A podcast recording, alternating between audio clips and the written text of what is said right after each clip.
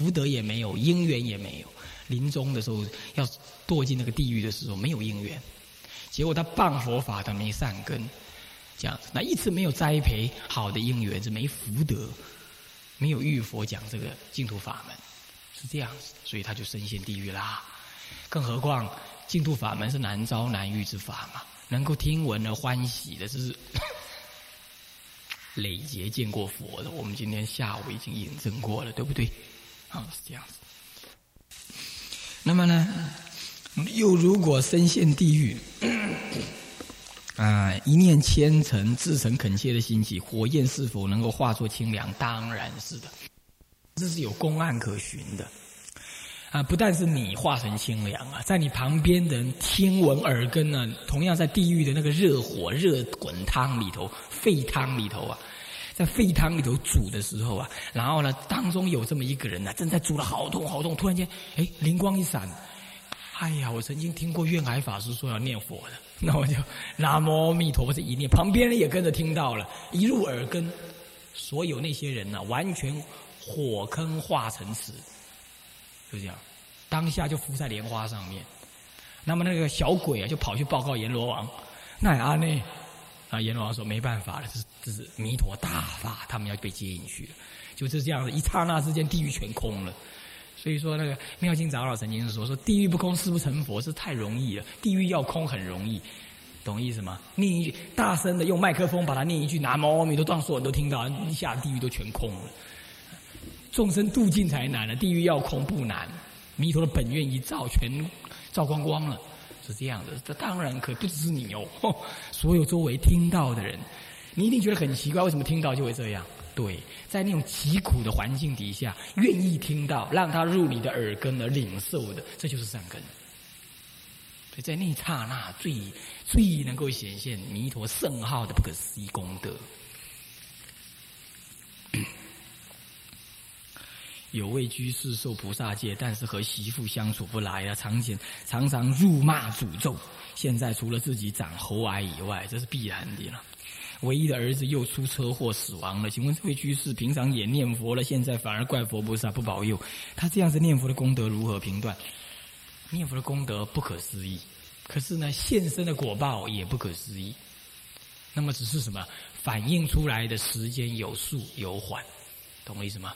功不唐捐，他念佛还是功不唐捐，他边念佛边骂人也没关系。但是呢，念佛的功德会比较厚一点，发芽。他骂人的功德因为烈嘛，刚烈嘛。你看他骂人的时候，一定是脸红脖子粗，欲哀之恨欲其生，恨恶之恨欲其死，这样子，好像要一句话就把他念，把他给骂死了，这样这是强嘛，随众而现报，懂吗？懂意思吧？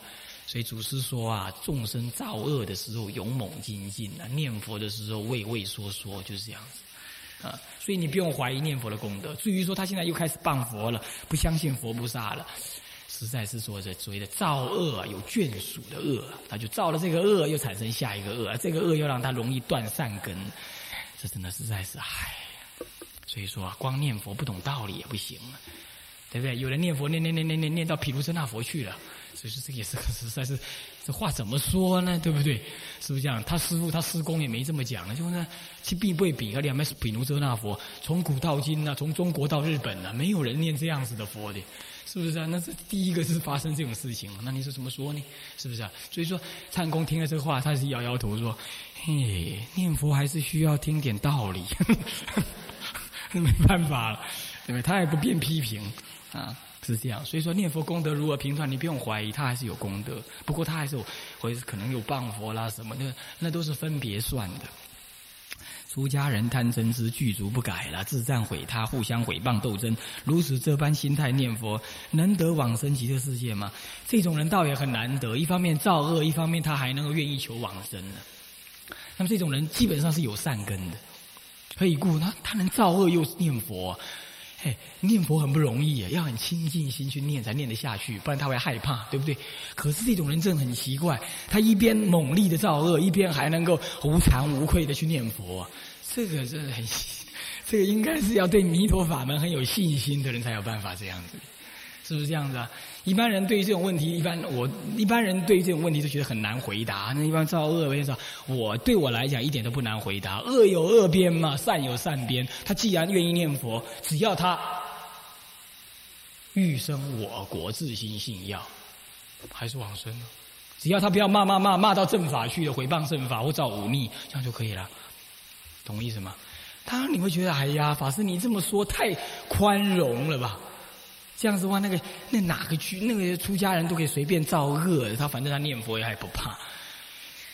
话不是这么讲的。弥陀佛的。本愿我已经说过了，他没有所谓宽不宽容，他是把最简易的条件交给众众生，他只怕众生不往生。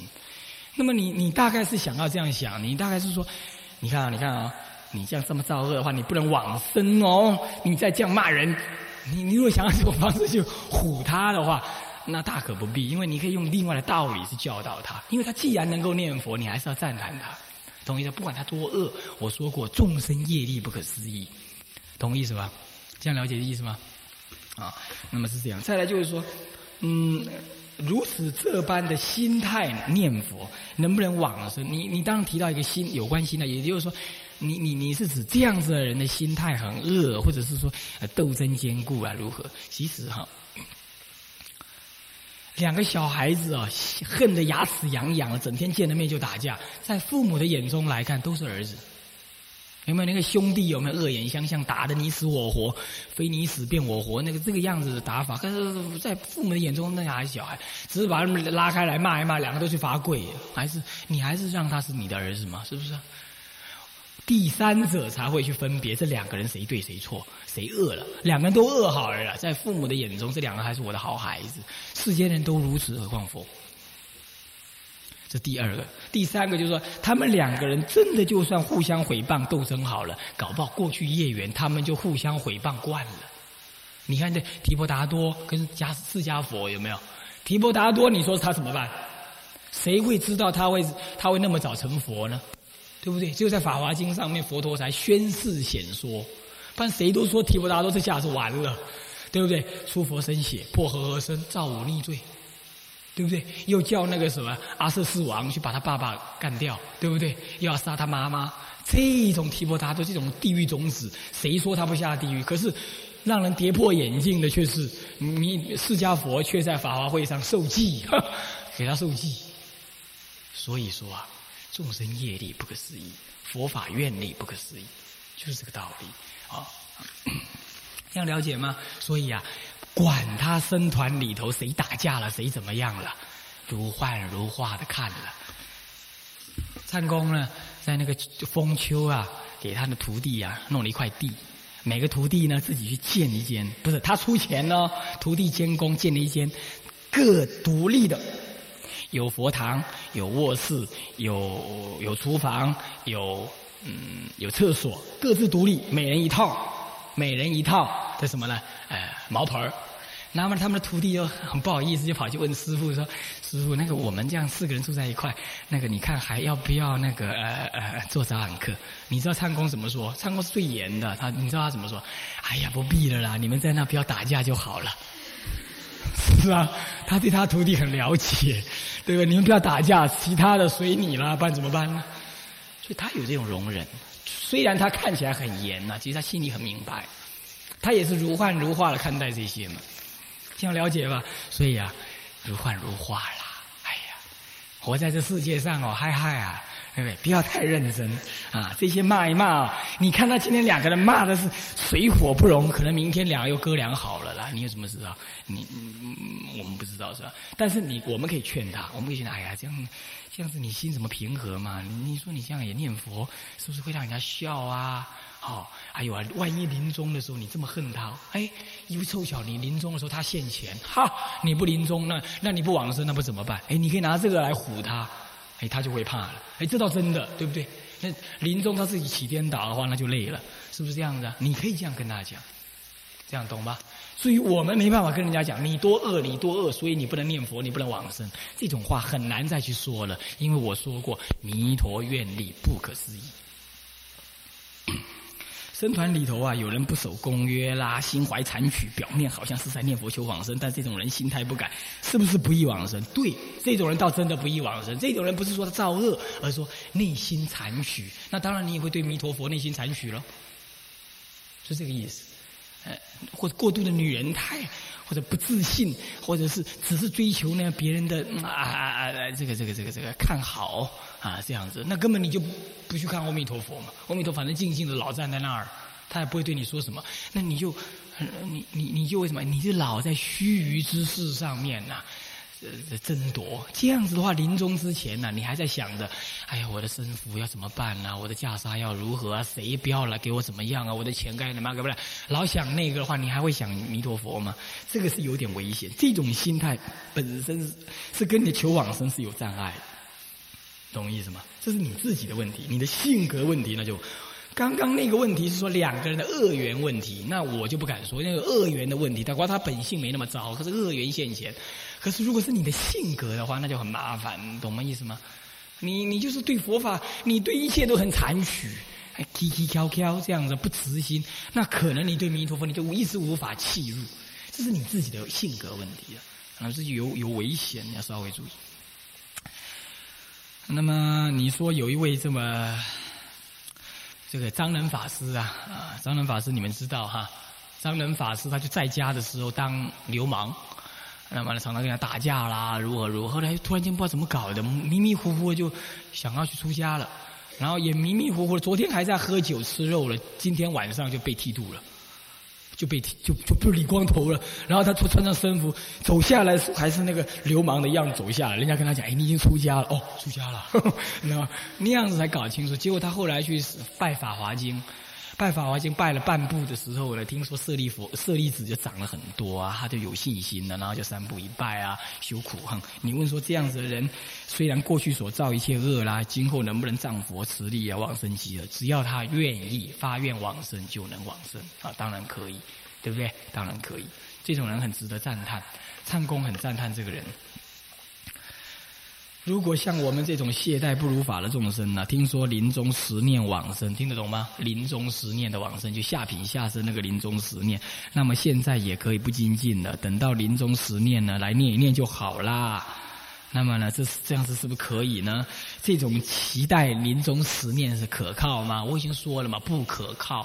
因为临终十念还要有什么样？临终的时候有善知识现前提醒你，而且你还听得到。万一你那个时候忙着生病、忙着痛苦、忙着叫啊喊啊什么的，或者是说你临终根本没有得十念，为什么呢？因为是炸弹炸到你头上来，或者是你就什么摔入悬崖，吓都吓死了，那个时候根本就恍惚了，那怎么办呢？所以那个是不行的，你不能期待那个，那个是在什么？那个在危急的时候有善根因缘显发，可遇不可求，不能期待这种万一，懂吗？因此，平常要努力，平常要努力用功。至于平常怎么努力用功，有人就问这个问题。他说：“临终的时候容易起颠倒心，那我该怎么办预防呢？”还是两件事情。传统的中国净土中，他就告诉你：平常修诸功德，植诸德本，植众德本。那么怎么样呢？念佛一心不乱。那么在我的说法是说，这个。其实是对的，不过呢，我加深他的说法，我是说，平常就是要植诸众植众功德，植诸德本，然后呢，呃，多念呃多修善功德，然后多念佛。可是这个时候的念佛呢，我给一个新的名词，叫做代理念佛，代代代。带谁呀？带谁出门？带什么东西出去？那个带理是道理的理，代理念佛，也就是说，多了解一下净土法门的真实意，啊，真实意，然后体会弥陀佛的本愿，尤其体会第十八愿，这样子，把十八跟二十愿两个合并修，想一下十八愿的什么稳操左卷这种这种决定往生的这种想法。然后去领受一下，思维自己为什么要往生？弥陀佛为什么是大乘本愿？为什么大乘的真实之教？他不会欺骗我，他愿力不可思议。为什么愿力不可思议呢？为什么愿力不可思议呢？啊，本来我等一下下面要讲，帮我先讲好了。你就这样思维哈，你想想看哈。我现在问你们，现在不管是在这里出家的，比如说像建智师啦、建超师啊、建碑师，或者是在外面出家来这参学的，你比如像说净印师啊、慧明师啊、达贤师这样子，不管是怎么样，你们呢，不管从哪个地方来，跟这里的关系如何，你们都是愿意来这修学，都是你们自己修学，对不对呀？你们当然跟悟光师没有关系，个人因果个人了，对不对？你们当然很认识清楚，是不是？是不是这样子？可是啊。表面看好像是这样子，可是如果没有悟光师当时的愿力，他愿意在这里住下去盖这个庙的话，那你们就算想修学也都不容。所以虽然个人的因果个人了啊，还跟某人的发愿很有关系。那么就算这样懂意思吗？所以说他发愿了，你们才能够，比如像道宽师啊，从那个什么什么什么什么什么地方啊，那很遥远的那个竹竹竹南是吧？竹南那个地方来到这儿。那么，就算他愿意来好了，如果没有人先发这个愿，请人讲经的话，那么他就算要来也没办法。所以表面看起来各修各的，因果个人了。可是其实你们今天来这听经，已经受到别人的愿力的笼罩了，看到没有？而他不过是一个尼斯而已。如果我们想的这位尼斯呢，他不是个大比丘，而且呢，而且我们做一个简单的比喻。他的这位大比丘的哥哥就是李登辉，假设。那么这样的话就更厉害了。道宽师要来的时候呢，这位大比丘就跟李登辉讲一下：假设李登辉并不是并不是总统，他可能是省长，假设或者我们不要讲某某省长，就是他哥哥好，我们不要讲真实人，我们说某某省长是他哥哥。然后他打个电话，因为他哥跟他很好，他就跟他讲说：那哥啊，那个某某师哈要从竹南来我这听经，你派个什么车子把他送过来？他派个直升机把他调过来了，可不可能？因果是你自己的。道宽师是道宽师自己的因果，可是呢，在这位大比丘的愿力底下，你从竹南来到这里会更快，还是你的事情啊，来还是你的事，对不对？可是受到别人愿力的笼罩之后呢，你来的方法又更快了。好，我们接着再想，如果这位悟光金寺的住持不但是一个大比丘，搞不好他当过，他是退位的总统来当比丘的，那你觉得又如何了？搞不好不是坐直升机而已，对不对？那么我们再接着想，如果这位大比丘就是法藏菩萨前身，现在已经弥陀佛无限的功德具足，你想你会怎么来？只要你愿意来，他就会让你来，不就是这么简单吗？所以你不要觉得说弥陀愿力是他呀，我是我啊，他怎么摄我？愿力又看不到，又不是什么东西可以拿得到，他怎么能摄我呢？我这么恶，怎么能够一念往生呢？我刚刚这种比喻，你不是也这样吗？看起来悟光师是悟光师，你是你，好像你跟他没什么关系嘛。他有什么愿力能够摄我啊？其实你今天已经在他愿力摄摄底下了。这个道理广而推之，很容易理解。愿力本来就能摄受人的，对不对？我们太容易把愿力想成一种虚无缥缈的事，其实它本来就存在的嘛。人都能够有这么大的力量，何况？累造在永劫，勤苦修行，将身上他说我们呃在那个《法华经》上描述那个释迦佛说，我观释迦菩萨，大地围城无没有一个围城不是释迦菩萨所谓的抛头颅洒热血供养布施的地方，也就是整个大地的每一滴围城都是。都是法藏菩萨用他的血肉去编织出来，愿力编织出来的呀。你我就踏在他的愿力的国土上面了，所以他的慈光、他的愿海、他的愿光，随时照射我们。只要我愿意，当然他就摄受你了。可是为什么我他为什么我不往生？为什么剑觉师还没有往生？怎么没有看到往生瑞相？剑觉师有没有往生？我们不能肯定啊！我你不能说他没有往生，搞不好他是中阴身往生，你不知道？搞不好他现在听经完了他就往生了，你有什么知道？我们不清楚。搞不好他现在跑来听经，对不对？听一听，心开意解，往生去了。你怎么晓得呢？是不是啊？因为还没有过四十九天嘛，对不对？是啊，他正在跟阎罗王辩论。他说：“我一辈子念佛，为什么往生？是不是这样？”啊，阎罗王说：“你别吵，你别吵了。现在某人来讲净土法门，你去听一听再说了。”对不对？也搞不好啊，是不是这样？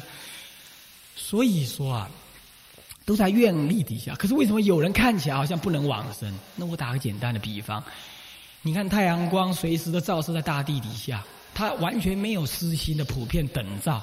可是呢，有人不出房子，永远被阳光照不到。到底是阳光眼偏袒呢，还是个人有个人有愚痴跟聪明的差别呢？阳光从来没偏袒过，懂我意思吗？懂我意思吗？佛陀的慈光当然普遍照耀一切众生，然而众生有愿与不愿、敢领受与不敢领受的差别，这样懂意思吧？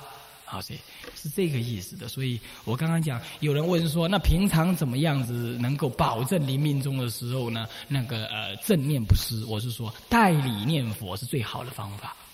当然有一种方法就是专心一意念佛，也没有什么理不理，那是因为你已经信念坚固，那就没问题。那另外一种就是什么样子？就是所谓的去思维启发你那个大喜冲遍身，那个那个信心，彻底的导向弥陀本愿，这样子。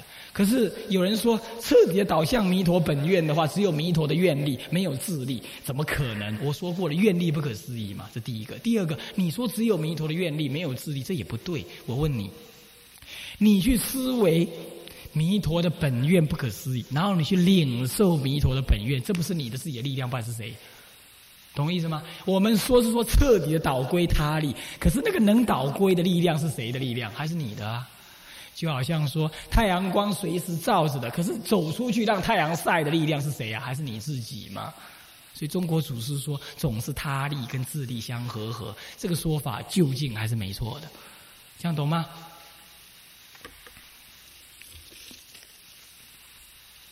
所以，怎么样保证临终正念不失？平常你代理念佛啊，代理念佛。那么，不要期待那个临终啊，临终那个十念的这个这这这个这个这个事情。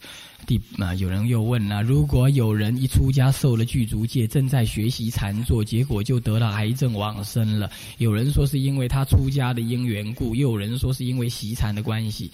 那么到底这是什么关系呢？是不是因为出家才得了这种病啊？怎么样？神经？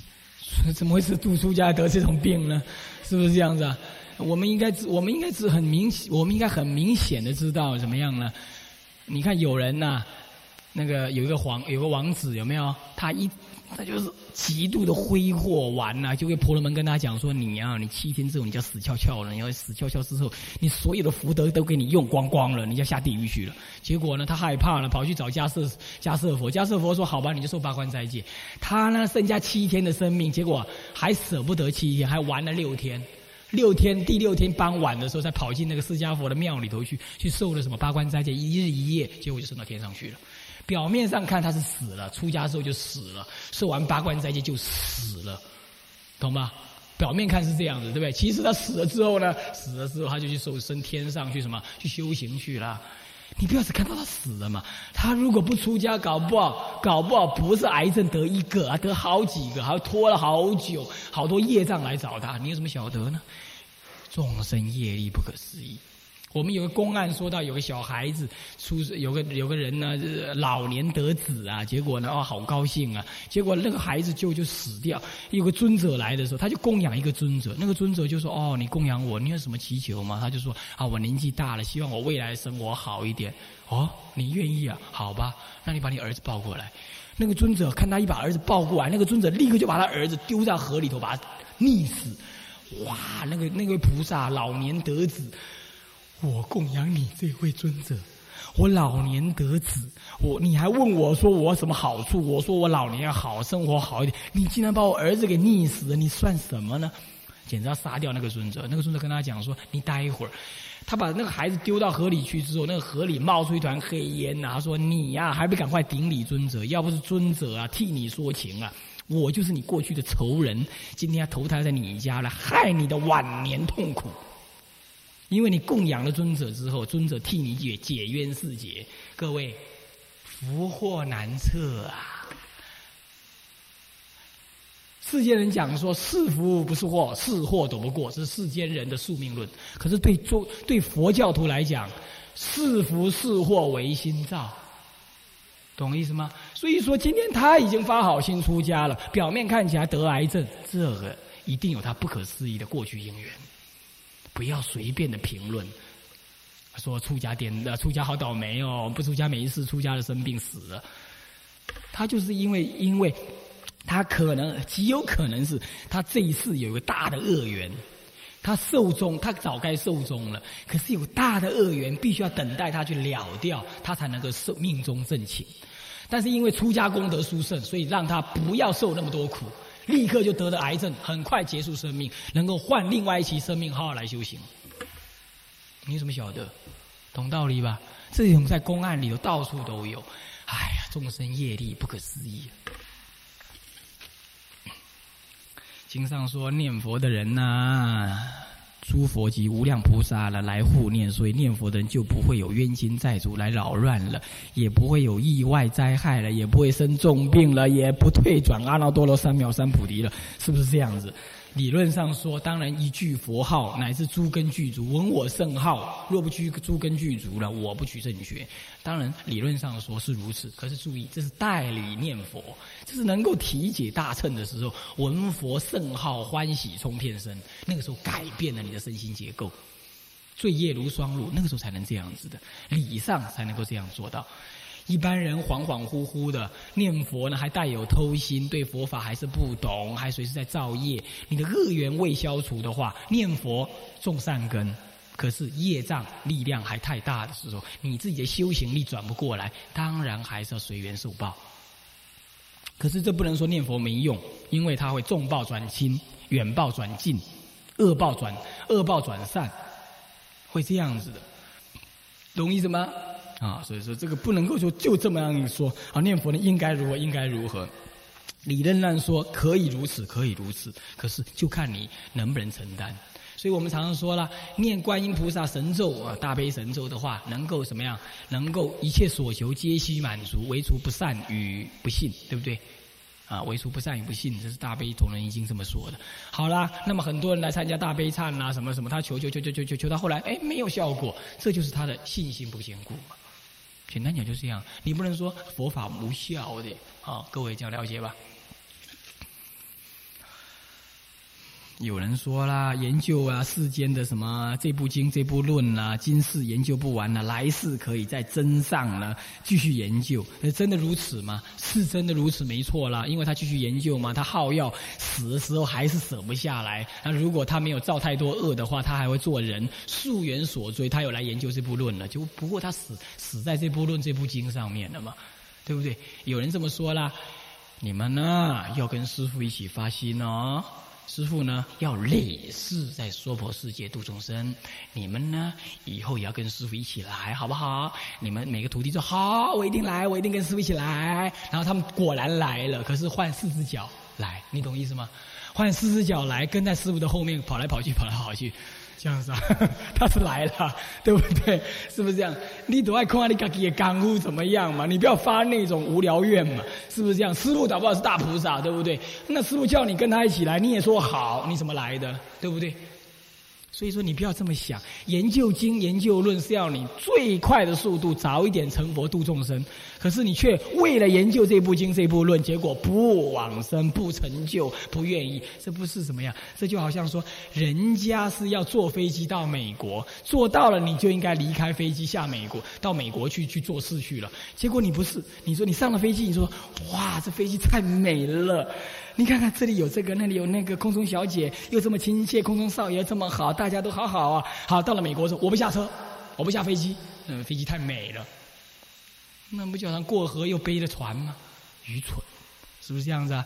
戏就戏落去，难过再来过过顶，对不对？你要往生了，你就说好，研究经论是帮助我求往生的。现在我已经往生时候到，我就去了。你还跑来研究干什么啊？你到极乐世界去，一闻千物。还不是百物啊，一闻千物，那你跑来这里瞎弄瞎弄，找几个找几个那个知都不知所云的法师来跟你讲些什么经什么论的，那有什么用处呢？懂我意思吧？不要那么糊涂，到极乐世界去，诸佛对你说法，你不去那里学，你还来这个世界学经学论干什么呢？懂这个道理吧？那你一定会这么想，哎呀，法师，你好像很讨厌这个娑婆世界哈？我讨不讨厌不关你的事。但是呢，最重要是你自己搞不搞清楚你怎么学佛，对不对？我这样讲有没有道理啊？你不要管我讨不讨厌，哎，那是我的事情，啊，是这样子啊。有些人呢，这想法，你说他也是太天真了啊，执着。等一下执着这个，等一下执着那个，可怜了。嗯，这这有这些问题，我回答一下。儒家说了“未知生焉知死”啊，佛教或者是净土法门对于这种理念的看法如何？你大概的意思是说，生都搞不好了，只是管那个往生的事情干什么？“未知生焉知死”呢？那么是孔子说的，因为孔子呢，什么样子呢？